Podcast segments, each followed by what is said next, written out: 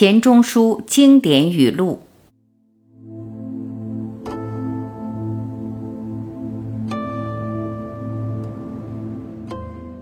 他的一生似乎注定与书有关，一部发人深省的不朽名著，一份使人敬佩的书生痴气，一段令人动容的文坛爱情，都让人印象深刻。他学富五车，才高八斗，被誉为博学鸿儒，文化昆仑。他还是幽默大师，健谈善辩，口若悬河。舌灿莲花，卷丝妙语，常常令人捧腹。今天我们一起重温钱钟书先生对人生的体验与感悟，与君共勉。一，越是聪明人，越要懂得下笨功夫。二，似乎我们总是很容易忽略当下的生活，忽略许多美好的时光。而当所有的时光在被辜负、被浪费后，才能从记忆里将某一段拎出，拍拍上面沉积的灰尘，感叹它是最好的。三，真正的交情看来像素淡，自有超越死生的厚谊。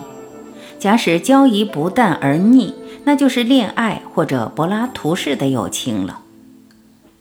四，洗一个澡，看一朵花。吃一顿饭，假使你觉得快活，并非全因澡洗得干净、花开得好，或者食物符合你的口味，主要是因为你心上没有挂碍，轻松的灵魂可以专注肉体的感觉，以此来欣赏、来审定。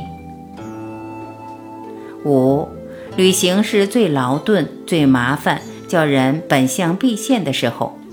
经过长期苦旅行而彼此不讨厌的人，才可以结交做朋友。六，一张文凭仿佛有亚当、夏娃下身那片树叶的功用，可以遮羞包丑。小小一方纸能把一个人的空疏、寡陋、愚笨都掩盖起来。七，忠厚老实人的恶毒，像饭里的沙粒，或者骨鱼片里未净的刺。会给人一种不期待的伤痛。八，婚姻如深陷围城，城里的人想出去，城外的人想进去。九，一个人到了二十岁还不狂，这个人是没出息的；到了三十岁还狂，也是没出息的。十，流言这东西比流感蔓延的速度更快。比流星所蕴含的能量更巨大，比流氓更具有恶意，比流产更能让人心力憔悴。十一，人生的刺就在这里，留恋着不肯快走的，偏是你所不留恋的东西。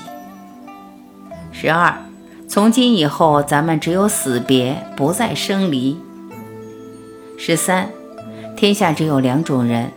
譬如一串葡萄到手，一种人挑最好的先吃，另一种人把最好的留到最后吃。照例，第一种人应该乐观，因为他每吃一颗都是吃剩的葡萄里最好的；第二种人应该悲观，因为他每吃一颗都是吃剩的葡萄里最坏的。不过事实却适得其反，缘故是第二种人还有希望，第一种人只有回忆。